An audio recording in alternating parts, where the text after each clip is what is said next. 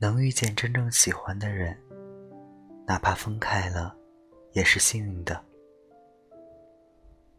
感情里的很多瞬间都是追不回来的，发生即是消逝，只能在记忆里靠近永恒。有时候，遗憾没有接住对方的话；有时候，遗憾没有明白对方的心；有时候，要做那种最痛苦的决定，主动让对方失望至极，选择离开。再然后，自己独身一人，惋惜的品味当初相交的浪漫细节。都是被生活推着走的人呐。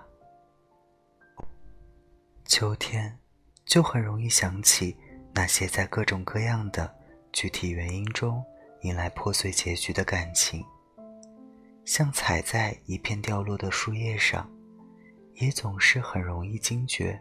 不那么漫长的青春里，居然堆积上这么多的遗憾。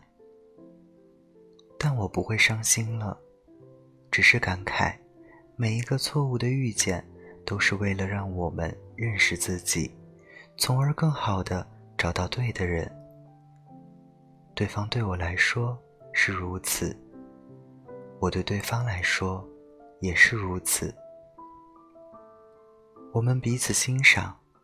彼此吸引，共看星光。不久后，我们都因为对方的出现而更了解自己了一点点。